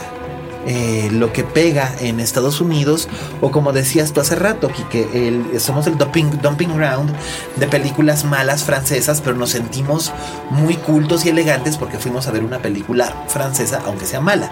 ¿O tú qué dirías? Mira, no, no creo que sea un fenómeno exclusivo de México, ni mucho menos. Eh, platicando con amigos argentinos o franceses, el cine francés per se no es bueno y la gran cantidad de películas que, triunfan en Francia son comedias ligeras, tontonas. En Argentina también te dicen, es rarísimo que llegue una película buena mexicana. O sea, cuando les dices, sí hay cine bueno mexicano, que no vamos a entrar ahora a, no, no, no, títulos. No, creo que es un, es un asunto de, a ver, luego uno se pone muy nostálgico, ¿no? Eh, Medianoche en París, como que todo tiempo fue pasado fue mejor. No sé si es una cuestión. Yo soy más cínico en ese sentido. Estamos hablando de que estás mencionando una de las películas de Woody Allen que precisamente eh, adolece de esto, ¿no? Sí, yo creo, siempre hemos visto como con, ay, qué tiempos estos, qué tiempos estos en los que la gente es más tonta, tal vez, hay menos neuronas, es el, es el pollo Kentucky, es el agua. Bueno, hacemos, Creo que- famo- hacemos famosa ¿Qué época gente no se ha dicho lo mismo? Es que qué época no ha hecho lo mismo. O sea, me gustaría pensar que hubo una época distinta a esta, Ay, en los la años que 60. en los años 60 la- eh, los críticos estadounidenses tuvo que llegar Truffaut para decirles que Hitchcock era un buen cineasta, que no era Ay, un bueno, vendedor de palomitas. ¿Es Los, en serio? es que los críticos estadounidenses, hasta 1968, cuando de repente fue cuando surgieron Andrew Sarris y Pauline Kael y Penélope Gilliat, básicamente era Bosley Crowther y. y, eh, eh, no existía realmente Es que la el fenómeno no es nuevo, no, no existía. Hasta pero, en, pero en 60. dónde sí, mientras se hacía el eh, nacía el neorrealismo italiano, Italia se divertía con películas burdas, de chistes fáciles, Claro. de pedos, de curas, de, de- de jueguitos en, la- en la Italia campirana. en- Claro. Siempre sido Bueno, como así. el melodrama mexicano de la cabecita blanca y el charro cantor y la mujer que es rescatada de su vida de vicio para volverse una buena madre Exacto. mexicana, que era lo que, que- que era lo que había aquí, que ya lo decía Carlos Fuentes. El melodrama mexicano es Our Mother's Milk. Sí. O sea, Cuando dices el espectador, por ejemplo, la pregunta con la, con la que iniciaste esta charla. ajá. ¿Cuál espectador? O sea, imagínate la, la disección demográfica que tenemos que hacer. ¿Cuál? ¿El mexicano? ¿Cuál? ¿El de Pachuca o el de la Ciudad de México? ¿Cuál? ¿El de Monterrey o el de Tlaxcala? Uy, ¿Cuál? El no. espe- no acabas. No, no. No acabas. es que además y si lo planteas en términos literarios, estamos en las mismas. No, bueno, O sea, mira. siempre ha sido y siempre va a ser Tomemos así. ¿eh? el espectador, tomemos al espectador de Ciudad de México y no lo puedes comparar con el espectador Y luego el de satélite. de Pachuca. y luego el de Iztapalapa. Y luego o el de Polanco Ajá. o el o incluso en Guadalajara. No puedes comparar lo mismo al de Chapultepec que al de Zapopan. ¿Me explico? ¿Tú crees que hay mejores cinéfilos en Francia? ¿Alguien cree que hay un país con más gusto por el cine que no sea hollywoodense, que no sea Adam Sandler? ¿Creen que hay algún país como Pues Yo eh, creo que el cine- Inglaterra. No, yo modélico? Ingla- Ingla- ¿En serio Inglaterra? ¿Has visto The Sun? ¿Has visto el Daily Mirror? ¿Has visto lo, lo que consumen esos Ya imbéciles? sé, a ya basura, sé, basura. pero esa gente lo que hace es que ve las películas hollywoodenses, pero el público, pero, pero entonces la producción de cine inglés es de una calidad ligeramente mayor porque ellos no tienen que preocuparse por producir mierda. La mierda ya les llega. La famosa excepción cultural, ¿no? Eh, digamos, pero como lo dijo Virginia Woolf en su momento, Estados Unidos e Inglaterra son dos países hermanos separados por la barrera de un mismo idioma. Entonces, en realidad, no sé si esto se deba a eso que señalo. Pero quizás Francia, eh, París es de las ciudades que más cines tiene y ahí tú puedes todavía ver películas de tercera Sí, de tercera tirada, corrida, sí, de eh, segunda. en, en cualquier momento, en cualquier momento eh, es maravilloso eso. Pero en ¿no? Francia sí existe un respeto por la cinefilia. En Madrid, en Madrid existía. En, en España, por ejemplo, existe un, un gran problema, y esto lo sé porque viví durante siete años allá, Dios mío. que era Doblando todo todo. es doblado por ley. Todo. O sea que si querías ver una película en versión original con subtítulos, tenías que ir o a un festival cinematográfico como aquel en el que yo trabajaba en Gijón, o bien para ver un estreno comercial en- con subtítulos y versión original, tenías que o esperar a que saliera en video, o tenías que ir a Madrid o a Barcelona. That's it. En Barcelona hay dos, dos salas. Una. Con cerró una. Ya nada más queda una. ¿Cuál cerró? Eh, ay, cerró el año pasado. Bueno, estaban los cines Verdi, están los de Icaria con subtítulos. Cerró el, ah, no, no fue en, fue en Madrid, no fue en, Ah, no fue en Barcelona. eh, en Madrid. En Madrid cerraron. Es, es la sala escandaloso. Truf- la O sea, sala una capital cerró. cultural tiene do- tres salas, me parece, para corridas comerciales con subtítulos. Sin embargo, ellos han desarrollado hace más de 50 años una industria de doblaje impresionante, ¿no? Y aquí en México también. También, de sí. hecho, durante la época del franquismo, que no se podía, que el doblaje era muy censurado allá. eh, mucho doblaje se hacía aquí en México y de hecho para toda la América Latina y, e incluso en Europa el doblaje que llegaba de Disney a España se hacía aquí en México. El mejor doblaje al español que se hacía se hacía en México y fue durante décadas. Ahora es terrible. Ahora España predomina. Pregunto. Ahora España predomina Mm. por mucho. Y ah, Yo sí, quiero poner, Luis. regresando un poquito al, al- al- al- al tema original, ¿no? De, de ¿qué le cómo- pasa al espectador? No, que, que- ¿cuál es la expectativa del espectador? ¿Por qué vamos al cine? Eh, para mí es, es irrefutible que el Irrefutable, sí. irrefutable, gracias, el que us- las, las plataformas digitales, sea Netflix o sean opciones, todo, etcétera. el sinfín, por ahí debe de haber. Blim, Movie. Debe de haber uno. Yo to- todavía me- no me cruzo con un este, usuario de Blim, pero algún día me lo voy a me lo voy a enfrentar y le voy a preguntar si, si realmente lo usa. Pero Yo solamente los únicos usuarios de Blink que conozco son porque trabajan para la empresa. Al fin y al cabo mi, mi- mi duda es, yo- para mí se ha cambiado, porque muchas veces en el momento de pensar, bueno, voy a ir al cine, sobre todo en estas semanas cuando hay cosas tan flojas, Oh, sí. se vuelve un... Vas al cine y, y empiezas a hacer como esta lista de los pros y los contras, ¿no? Y dentro de los contras están un sinfín de cosas, ¿no? El, el tipo de gente que te puede tocar en la sala, el, si la sala está limpia o no, si el sonido, si lo que quieras, ¿no? Y al final volteo a ver mi, mi, mi tele de buen tamaño en mi sala con mi gato y, mi, y- y todo lo mío y digo, mejor me voy a servir un whisky y voy a ver una de las 150 películas que tengo en mi lista de por ver en Netflix. Sí, que no has visto aún. Entonces, muchas veces las películas que voy a ver en el cine son las películas que creo que si no veo en el cine algo de la experiencia se pierde. Y tienden a ser, en mi mente, Event Movies. event movies. Sí, por supuesto. Esa es una de las grandes, esa es una de las grandes verdades. El event movie que básicamente se creó hace 40 años con Tiburón.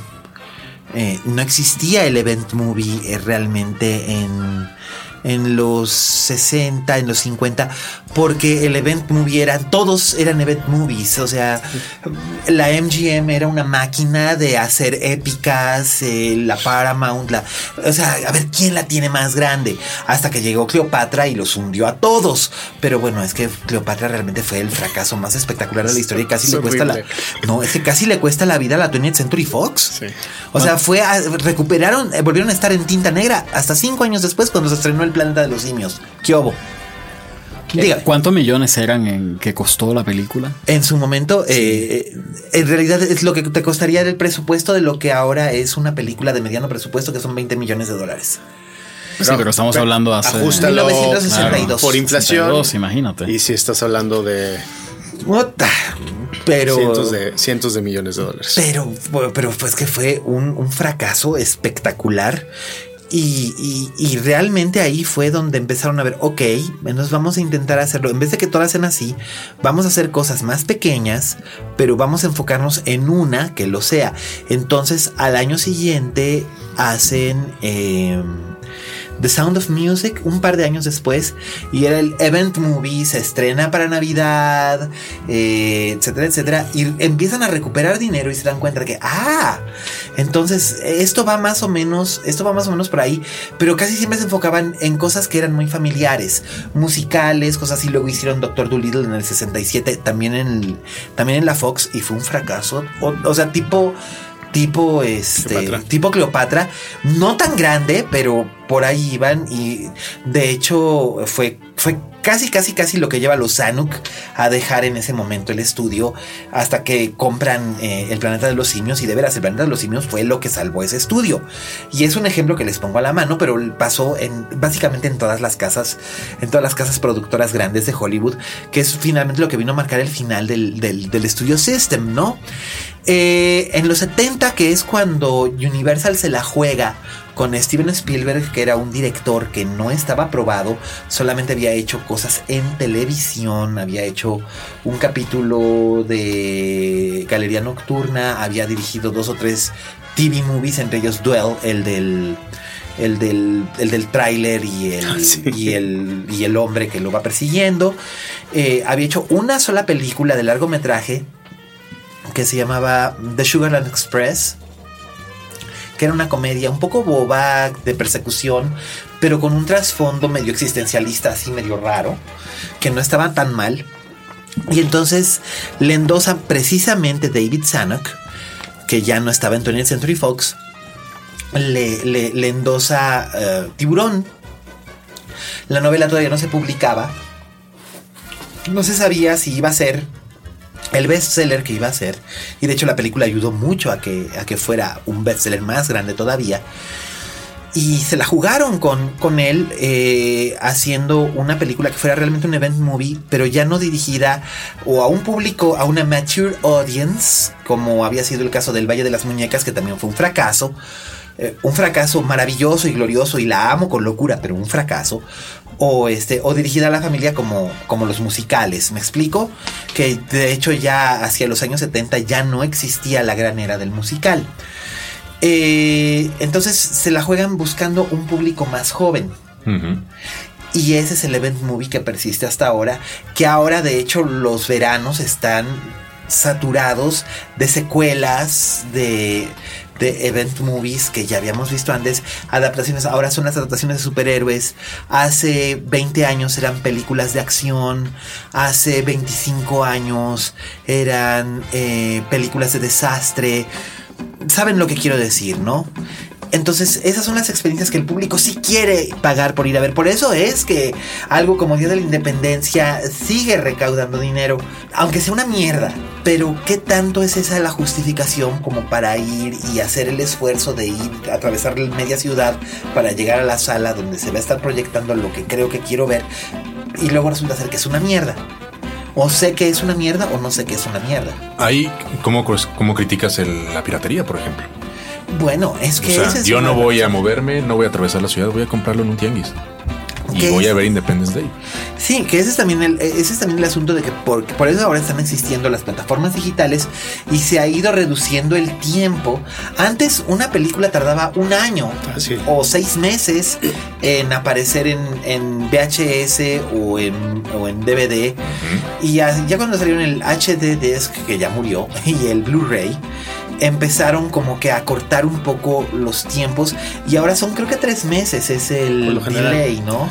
Y también con las grandes películas ya no tienes este, esta enorme brecha entre cuándo sale en Estados Unidos y cuándo sale en México. No, de hecho ahora ya se puede estrenar aquí. Que no creo que sea el criterio de la gran mayoría de los padres de familia de este país. ¿eh? O sea, las fechas de estreno. El, no, pero el criterio es económico. En el tema, tú dices en el tema de piratería. Sí, que creo que lo estamos, lo estamos saltando un poquito. Estamos hablando mucho del yo. Ah, no, yo consumo así asado. No, es el gasto. Pero voy con voy con mi mujer, dos niños, los amigos de los niños, por la suegra y a 100 pesos. bueno, la suegra son menos porque es mayor de 60 y los niños son menos, pero son cuatro niños y, y, palomitas, dulces, chuchulucos, el estacionamiento, transporte, lo que quieras. Madre, ya te gastaste ahí dos mil pesos. Puede ser cinéfilo y yo no le criticaría a ningún cinéfilo con escasos recursos que compre piratería. Yo sí. Yo no podría decirle. Yo, yo, yo lo criticaría por comprar piratería, no por descargar. que siempre he marcado esa línea, la nana. Y, entiendo que es muy práctico. Te sales del metro, y estás, lo compras tan Sí, ya sé. entiendo esa línea. pero para mí esa línea siempre ha sido muy importante. Hay que enseñar a toda la gente a usar ah, torrents, ¿no? Exactamente, básicamente. Como, como servicio a la comunidad. Sí, Sobre todo con A lo mejor escribir primero habría que enseñarlos, pero después torrents. Educación sexual primero al hijo del minero. Ah, perdón, este no, esa es otra cosa. Esa es otra cosa. Dando un salto, un, símil. Eh, tornatore. Oh, Dios mío. Cinema Paradiso. Dios mío, ¿Qué la habría, gente ve Cinema Paradiso y cree que quiero un arte. ¿Qué habría hecho esa gente? Porque finalmente hay un retrato ahí interesante de cómo se consumía el cine. Sí, por supuesto. en los años me 80, me parece lo más rescatable de esa película. ¿Sabes tú que en los años 80 la gente iba a ver las películas de Ingmar Bergman como si fueran event movies? Sí, en cines para dos mil personas. Sí, señor. Con galería, con y tal. No, bueno. ¿Habrían estado, en sus, ¿habrían estado en sus casas? Fanny y Alexander, bueno, le daba vuelta la cola, te lo juro, te lo juro porque yo vi a mis padres hacer eso. Sí, sí. O sea, sí, era porque era la película de Bergman, era la película que tenías que ver para poder hablar de ella con tus amistades y que pensarán que eras culto. Que eras culto y que tenías buen gusto. ese, es otro elemento de lo que busca el exorcista igual, ¿no? Dos de las mismas. Entonces sí, yo creo que eso es lo que creo que eso es lo que están buscando en, en cierta forma, ¿no? Pero ya no sé, ya no sé si ahora van a buscarlo en, plataformas digitales o... Creo que nunca hemos estado tan, atomizados. En todo el consumo cultural, el que tú me menciones, música, cine, literatura, el que es videojuegos, jamás habíamos estado tan atomizados y me parece que... Y, va a seguir así la tendencia. Y está bien. Selección natural, llámale, este... Lo que tiene que morir tiene que... A mí la excepción cultural nunca me ha convencido del todo. Entiendo a los franceses, entiendo cuando se respeta y se cuida una producción que genera identidad, bla, bla, bla. Bueno, pero la, realidad es muy jodida. Esa era la teoría de Resnay y de Truffaut. Pero han pasado ya muchos años desde que cincuenta y tantos años de la Nouvelle Vague. Entonces hay tanta teoría en San Agustín también, ¿sabes? Pero bueno. la realidad es muy cabrona y se Pues impone sí, y estamos es atomizados por completo y, va- y van a convivir como la radio. ¿Qué iba a hacer la radio con la prensa escrita? No, bueno. La tele, ¿qué iba a hacer la tele con la radio? El cine y el DVD, ¿qué van a hacer con la tele? Bueno, que iba a ser el video con la estrella de rock, digo, este, Exacto. exacto, Televisión. sí, pero ahí lo tienes, todo acaba, finalmente todo acaba haciéndose un, un- un gran, como una gran composta de la cual vamos Nietzsche surgiendo. estaría feliz. No, ¿Lo está, fel- está, está cagado de la risa arriba pero viéndonos. Por supuesto, pero desde luego, y ahorita con la carrera presidencial en Estados No, Unidos no, está está diciendo, ya ven, ya ven. Orwell, se los est- dije". están bebiendo la Bueno. cosa esta que bebía Janis Sí, sí, sí, sí. y sí, diciendo, sí, sí. les dije, Sí, sí, ¿tenían, sí. tenían esperanza en estos? Sí, sí, sí, Benedictín ¿En serio? con agua mineral y bourbon, o sea, ajúa. ¿Qué, qué quieres que te diga? Eh, yo creo, yo creo que estamos viviendo tiempos interesantes y me alegro de estarlos viviendo, pero también en cierta forma siento un poco de, un poco de pánico y temor de que siento que el cine que a mí me gustaba ya no, ya, ya, ya, ya no te encuentro manera de cómo conectarlo. Yo llego y le digo a un, Cierto. a un muchachito joven, le digo, es que tienes que ver la aventura. Ay, no, no mames, es en blanco y negro y no pasa nada. Aunque bueno, reconozco que cuando di mi taller de cine de los 60 en el ITAM me fue muy bien, muy bien y que realmente los chavos sí se pusieron las pilas y sí le entraron. Yo solo, yo, yo, sé- yo cerraría por mi parte con, con que lo que sí me da mucho gusto es que tener tantas plataformas, por ejemplo, el, el- el documental creo que nunca ha tenido tantas maneras de llegar a un público Como cuando ahora, hace eso es cierto. un- el que yo creo que el que una película como el documental de, de, Janis. de llegue a cine también es porque el público que empezó a consumir documentales porque llenaban catálogos de Netflix ya le agarró el gusto. Y en ese sentido lo veo como algo muy positivo. Entonces, a veces las plataformas crean nuevas audiencias para que un cine de arte diga voy a traer este documental sobre Janis Joplin y ponerlo en salas porque creo Aunque que sea por, ir. una, por un, un limited engagement, sí. tienes toda la razón. Sí. A Mauri, tu opinión para cerrar el tema antes de que pasemos a nuestra última sección. Eh, Bueno, eh, o sea, yo creo que hay, dos hay dos temas dentro del tema. Eh, la plataforma, uno, dónde van, si van al cine, si se quedan en la casa, si buscan la pirateada, si la bajan. Y el tipo de película que se está produciendo y que vende. Sí. Y ahí, y ahí es lo que yo siempre me pregunto.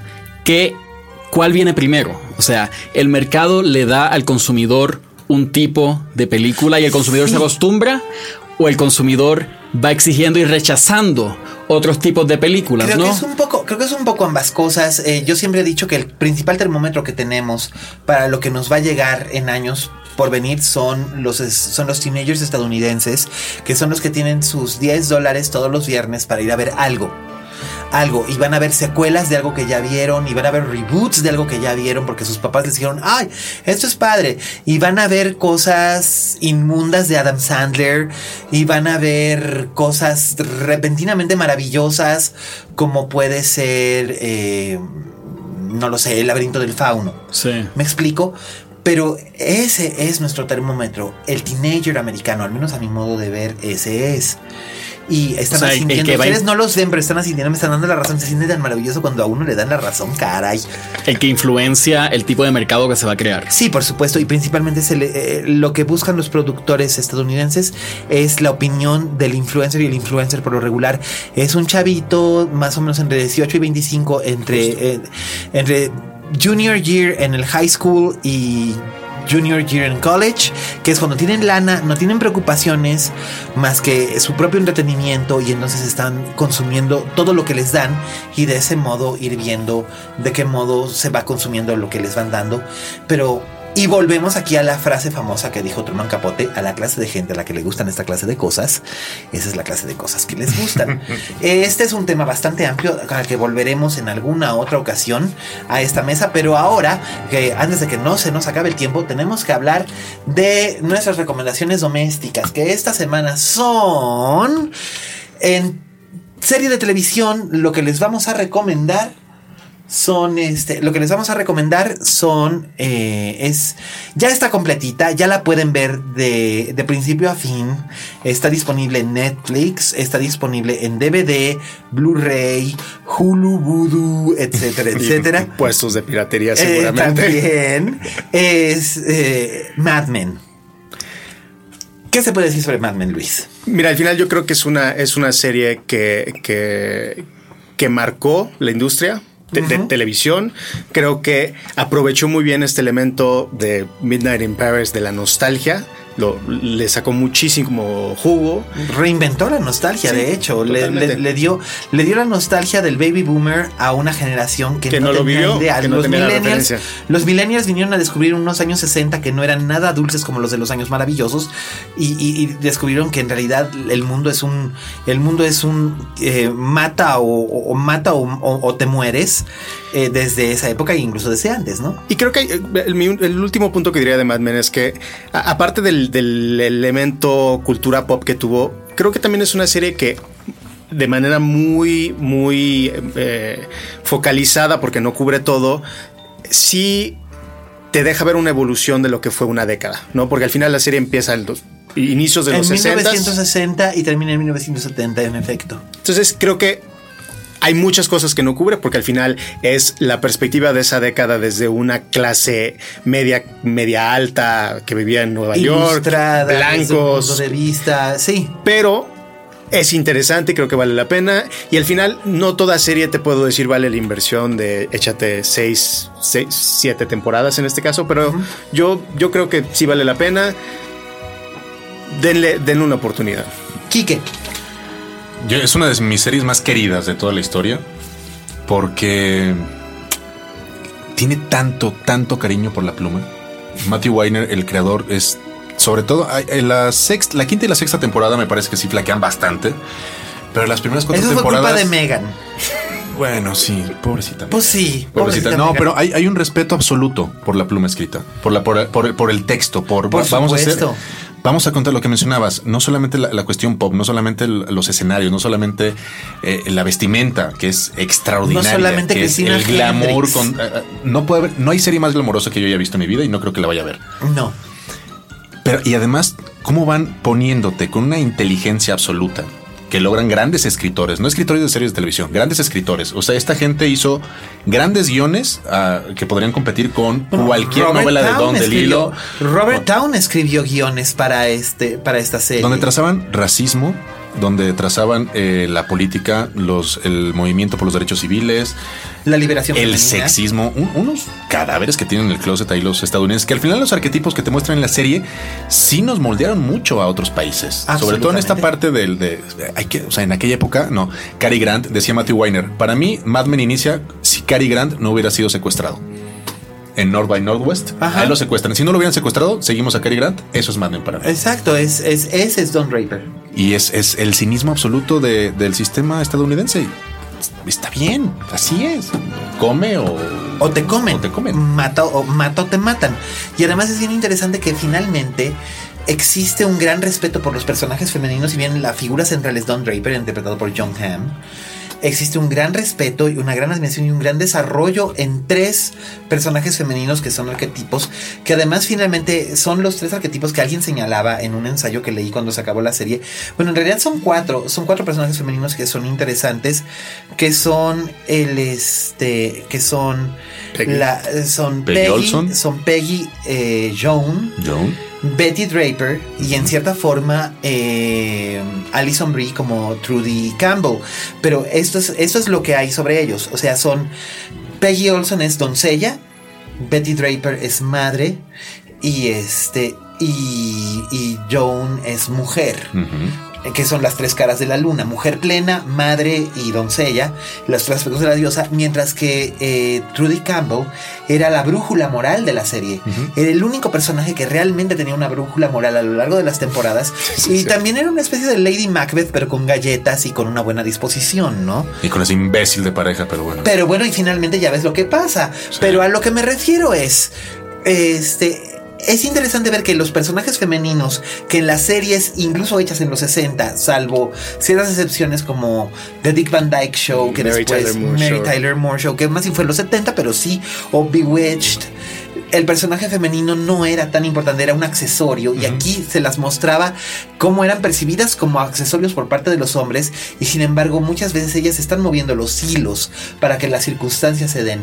Y creo que es una serie, como ustedes dijeron, ma- maravillosamente bien escrita y maravillosamente bien actuada. A Mauri no comentó porque no ha visto Mad Men. Tengo ese pecado en mis costillas. Sí, sí, pero no te preocupes, hay gente que no ha visto Game of Thrones. Así que no te sientas, así que no te sientas mal, querido, pero estoy seguro de que vas a vas a desfacer ese entuerto. No, está, en mi- está en mi agenda. Es cuestión de. De, de- de que te, De acelerarla, de que, que ¿eh? te dejes secuestrar por la serie, porque verás, tienen que darle, tienen que darle, la primera temporada tienen que darle como tres, cuatro capítulos para realmente agarrarle la onda, pero una vez que entran al cuarto capítulo, ya, se va como agua y van a querer más y más y más, se los garantizo. Y por último, nuestra otra recomendación doméstica es la última, última de esta noche, porque ahora sí ha sido un- una edición extra del, podcast. large, supersized. Es- Supersized es los vamos a recomendar eh, dos películas que son básicamente la misma historia contada desde dos puntos de vista. Una es una versión dirigida por René Clement, la otra es dirigida por el difunto Anthony Minghella, de eh, El talento de Ripley, la novela de Patricia Highsmith. Me estoy refiriendo a Plan Solel Y el talentoso Toso señor Ripley. que son películas que se estrenaron con 40 años de diferencia. Una en 1960, otra a finales de los 90. Y que cuentan la historia de Tom Ripley, que es este personaje completamente amoral, completamente ambiguo, que no es realmente malo, Pero es. Yo siento, siento que es víctima de su propia ambición. y de su deseo de supervivencia y de reconocimiento, ¿no? De, de trascender. Su miedo es perderse entre las paredes, aunque precisamente lo que para poder trascender lo que hace es pegarse a las paredes y perderse entre ellas, ¿no? Curiosa paradoja. ¿Ustedes qué, qué opinión le tienen estas películas? Dijiste que no es malo, ¿verdad? Eh, Dijiste, no es malo. Ripley realmente no es malo. O sea, ¿qué es, qué es lo que hace? Eh, vamos, lo que hace con. Nos vamos a poner relativistas, Lo que hace, ¿o qué? lo que hace con. Matar gente, Bueno, pero- pero, Dickie- no es como si. pero tiene una buena No es como si Dickie Greenleaf no se lo mereciera. Bueno, pero ese no es el Dickie estándar. ¿eh? Greenleaf se merecía morir porque ¡Era un depravado! ¿Qué es y qué- está mal ser depravado. Alguien del Daesh, lo entiendo, Estado Islámico, va. Pero tirarte a todas las de una isla bellísima en el sur de Italia, ser un dandy y chuparle todo el dinero a tu padre, eso no te hace merecedor de que te maten en alta mar. Pero Dickie Greenleaf lo provocó. Ah, bueno. Y el otro- No, bueno, con- con- continúen. Vamos, Ven, eh, Todos ven tenemos Quique, una cara de Quique, miedo. Ahorita voy a salir a Polanco a buscar a algunos indigentes, a Ven, golpearlos, porque se lo merecen. Pues al final, ¿no? No, no, ya ahora me vas a hacer sentir como Patrick Bateman, no seas así. Ah, no, eh, vamos. ¿Alguien es- más está de acuerdo en que no es malo? Yo, yo, yo creo, Malo como tal, o sea, malo. Creo que ya entramos un poco en el relativismo de definir maldad. Bueno, acabó ya el no se nos acabó el tiempo. Ya se está acabando el podcast. Pero- Pero creo que es un, es un, es un malo sumamente carismático en las dos interpretaciones. En un caso por Matt Damon, en el otro por el maravilloso Alan, Alan, Delon, Delon. que Y no existe eso, hombre más hermoso en la pantalla jamás. el carisma encubre muchas cosas. Ese sería mi, mi- mi único comentario, incluso la, la maldad. ¿Y tú qué ibas a decir? No, Emma? que ese es el, yo creo que ese es el punto de, de- de ambas películas, ¿no? O sea, hasta qué punto dentro de la condición humana podemos persistir con una moralidad. ¿Hasta qué punto nos tolera eso, no? Y eso, la literatura siempre se ha tratado ese tema. En el rojo y el negro de Stendhal, si- siempre hay alguien que quiere destacar y, y bueno, se, va, se vale todo en eso, ¿no? Y nosotros tenemos que preguntarnos eh, cuáles son los límites. Y lo interesante es que Patricia Highsmith siempre borraba los límites o los, si bien no los borraba, los emborronaba y es, el lector finalmente, como es el espectador en el caso de las películas, el que tiene que irse dando una idea. Por ejemplo, aquí ya me puse en evidencia aquí que yo pienso que Dickie Greenleaf se merece lo que le pase, sobre todo por cómo se portó con la pobrecita de Gwyneth Paltrow, digo, de Marge Sherwood, que la trató como basura. Y porque ella era una adulta que no se podía defender, ¿no? Bueno. Una tontita que sabía todo y se quedaba callada. Bueno, después no se queda callada, pero ¿quién le va a creer? Pues te largas. Pues no viste lo que le hacen que la, la tienen que inyectar antes de subir a la góndola. Y lo, mira, se lo merecía y ahí va la otra buscando la justicia para su pobre este, pareja muerta. me, me engañaba, embarazó a medio pueblo, pero, pero merezco justicia. Justicia. Te voy a perseguir hasta Roma. pues, hasta, hasta Venecia incluso. En Roma y Hasta Venecia. Que por cierto, qué bonitas locaciones. Hermosas en ambas Ya no se hacen películas así, caray. Ah, bueno, sí. De hecho, también está recomendable una película que también está en Netflix que se llama The Two Faces of January, también basada en una novela de Patricia Highsmith, protagonizada por nuestro bien amado Oscar Isaac, Kristen Dunst y Viggo Mortensen. Y ustedes saben que si Viggo Mortensen aparece en una película, no puede ser tan mala. Y damas y caballeros, con eso toca a su fin eh, la linterna mágica de hoy. Tuvimos mesa llena, echamos mucho desmadre. Gracias por habernos acompañado hasta ahora. Eh, realmente su paciencia ha sido formidable. Muchísimas gracias, Quique. Muchas gracias, gente carismática. No será la última vez que vengas, esperamos. Ojalá. Muchas gracias por la invitación, de verdad. Este, muchas gracias a Mauri. Gracias a ti. Muchísimas gracias, Luis. No será la última vez que nos veamos por aquí. Eso espero. Muchas gracias, Miguel. Y bueno, pues nada más me queda a mí, Miguel Cane, despedirme. Les, este, les doy los, este, los twitters. El de, el de Luis es arroba Luis-Sosa, que también es el mismo en Instagram. El de Quique es Arroba Enrique Glés. Enrique Gles, que síganlo. Él luego suele compartir información realmente muy interesante. A cuenta gotas, pero sí. Sí, pero sí, sí es interesante. Y yo soy arroba alias Cane. A Mauri tú no tienes Twitter. No, no, tengo uno, pero no lo uso, la verdad. Así Entonces, que no, no. vale la pena. Pero pues bueno. Así que ya lo tienen ustedes. Mándenos con el hashtag linterna mágica eh, opiniones, sugerencias inventadas de madre. Soy un hombre muy hombre y aguanto todo. Muchísimas gracias y muy buenas noches.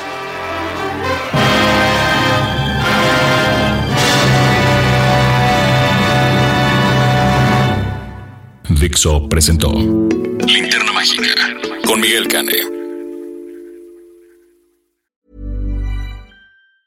Ever catch yourself eating the same flavorless dinner three days in a row? Dreaming of something better? Well, HelloFresh is your guilt free dream come true, baby. It's me, Kiki Palmer. Let's wake up those taste buds with hot, juicy pecan crusted chicken or garlic butter shrimp scampi. Mm. Hello Fresh. Stop dreaming of all the delicious possibilities and dig in at HelloFresh.com. Let's get this dinner party started.